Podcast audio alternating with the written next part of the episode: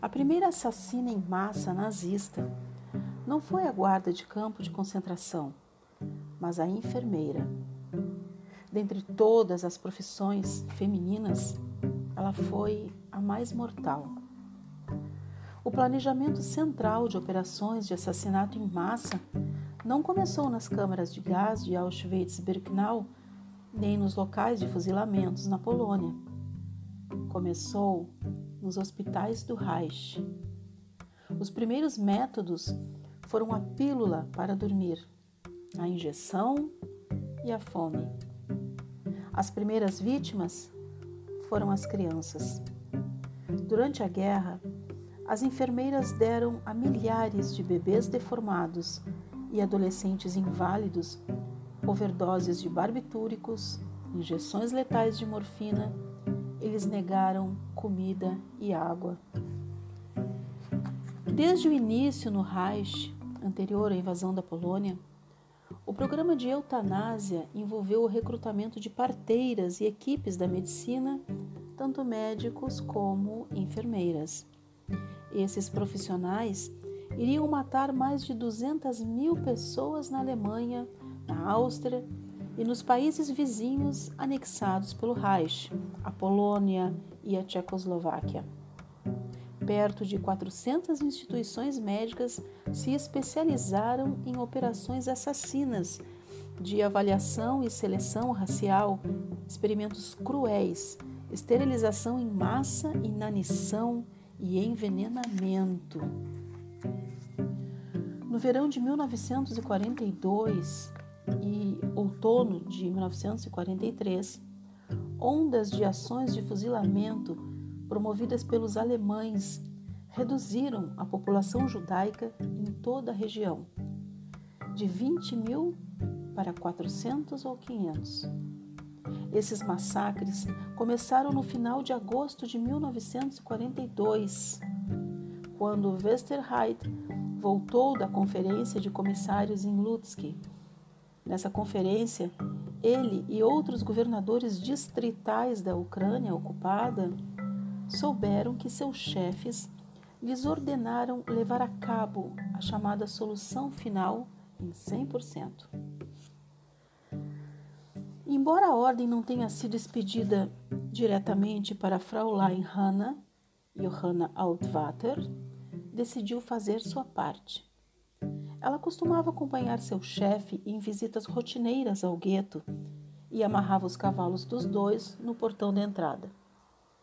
Em 16 de setembro de 1942, Altvater entrou no gueto e se aproximou de dois meninos, um de seis anos e outro bem pequenino, que moravam perto do muro do gueto. Acenou para eles chamando-os como se fosse lhes dar guloseimas. O pequenino se aproximou. Ela o levantou e apertou com tanta força que a criança gritava e se contorcia. Altvater agarrou o menino pelas pernas de cabeça para baixo e bateu a cabeça dele contra o muro, como quem bate um tapete para tirar a poeira.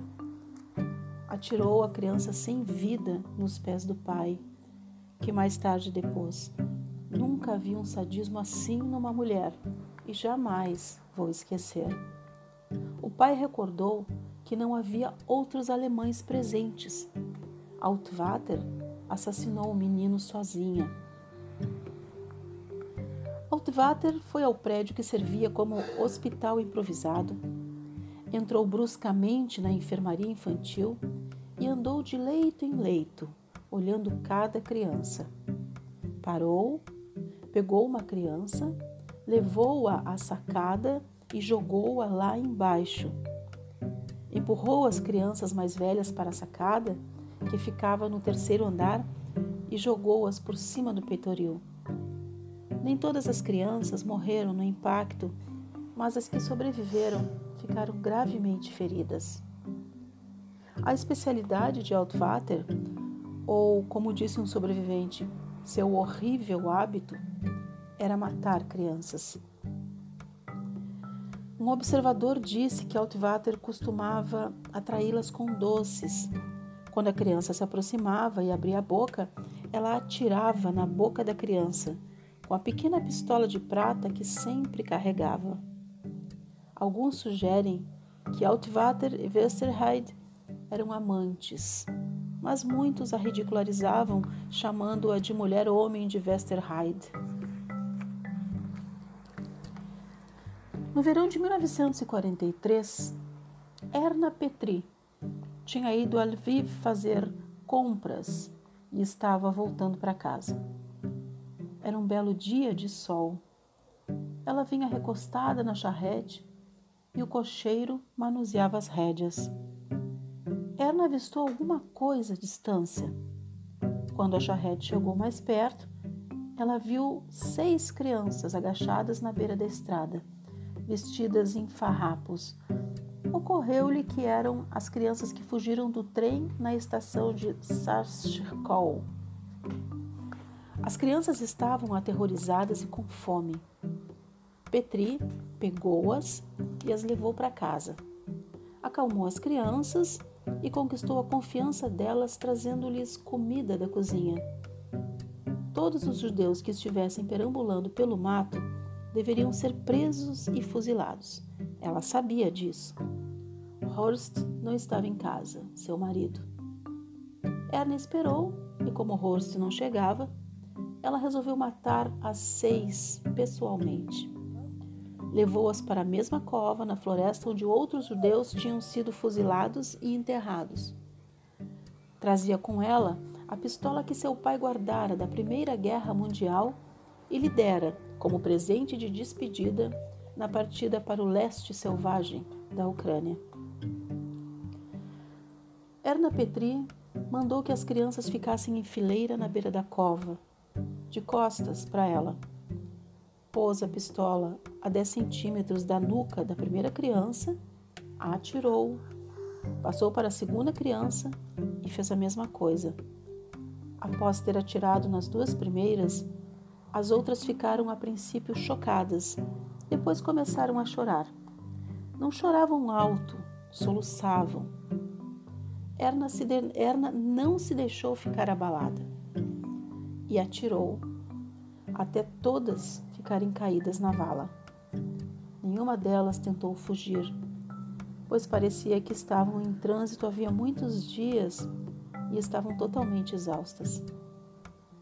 Erna estava sozinha quando cometeu esse crime mas não vivia nada sozinha naquela casa. Além do marido, moravam em Grzenda seus dois filhos pequenos, o filho que ela trouxera em 1942 e uma filha nascida ali em 1943. Sua sogra e um tio estavam hospedados lá, fugindo dos, dos bombardeios e do racionamento no Reich. E além disso, vivia rodeada dos camponeses que trabalhavam na lavoura. Não muito depois de assumir o posto, Gustav Wilhaus ficou conhecido como o comandante de campo sedento de sangue. Sobreviventes do Holocausto o chamavam de assassino por natureza, que matava as pessoas sem hesitação, mas também sem muito entusiasmo. Ele executava as vítimas como um cortador de palha. A esposa dele criou sua própria reputação. Primeiro, Liesel exigiu reformas na casa e ordenou a construção de um terraço no segundo andar, para a família desfrutar de refeições ao pôr do sol. Encontrou ampla mão de obra escrava entre os judeus para fazer tudo o que ela desejasse na casa, inclusive a jardinagem. Do terraço, Liesel os vigiava atentamente e usava esse ponto de vantagem para atirar em judeus por esporte, disse uma testemunha judia. A mulher de Wilhaus também tinha uma pistola. Quando a família recebia convidados, se sentavam na espaçosa varanda de entrada do luxuoso casarão e ela exibia sua pontaria atirando em internos no campo, para deleite dos hóspedes. A filhinha deles, Raike, aplaudia vigorosamente. A galeria de tiro no terraço era, na verdade, um dos métodos mais limpos praticados pelos Wilhaus e seus amigos. Sua especialidade eram mais os espetáculos de sadismo, espancamentos públicos, enforcamentos, amputação de órgãos sexuais, membros de crianças arrancados. Esposas de homens da SS, inclusive a mulher de um comandante de Auschwitz, afirmaram depois da guerra que não sabiam o que acontecia atrás dos muros e do arames, dos arames é, farpados dos campos. As esposas visitavam os maridos no escritório. Liesel Wilhaus, por exemplo, era vista frequentemente entrando no campo de Janowska. Não é possível acreditar que as esposas dos SS não viam nada. E não é possível acreditar que algumas, como Erna Petri Elisa House não quiseram participar dos crimes. Sobreviventes judeus depuseram também que Gertrude Segel ordenou a morte de três criadas de sua casa e pisoteou uma criança judia até a morte. Mas no final dos anos 1950, os investigadores da Áustria e Alemanha Ocidental não se deram ao trabalho de usar esses testemunhos incriminadores contra ela. Uma amiga austríaca de Siegel, Josephine Krepp, agora Josephine Bloch, foi morar com o marido na Ucrânia em 1942. Em Drohobych, Josephine Bloch não era oficialmente empregada da Gestapo, mas andava pelos escritórios. Ela ficou grávida no verão de 1942, mas não se contentava em ser mãe da criança que o casal já tinha e do bebê por nascer. E quando trouxeram 200 ciganos para a cidade, ela foi vista estalando chicote, ordenando aos milicianos ucranianos que se apressassem a matá-los. Uma menina de sete anos chegou perto dela, chorando implorando pela vida. Vou te ajudar, disse Bloch. Agarrou a menina pelos cabelos, deu-lhe socos, jogou-a no chão e pisou forte na cabeça dela. Quando Bloch foi embora, a mãe da menina tomou nos braços a filha inerte e tentou em vão ressuscitá-la. Muitas vezes, trabalhadores judeus desesperados pediam socorro a Bloch imaginando que uma jovem mãe seria solidária. Mas Bloch tinha sempre uma arma à mão e mudava de papel num instante, passando de mãe calma e bonita a brutamontes nazista. Ela era vista usando o carrinho de bebê para atropelar judeus que cruzavam seu caminho nas ruas.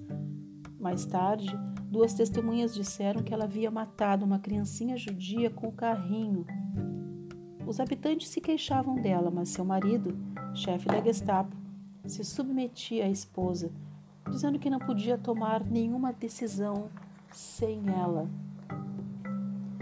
Felizmente, com a derrota militar da Alemanha, o apogeu dos perpetradores chegou ao fim. A máquina de destruição parou. Mas a vida dessas alemãs não parou elas voltaram para casa, para os destroços do Reich, e tentaram enterrar seu passado criminoso.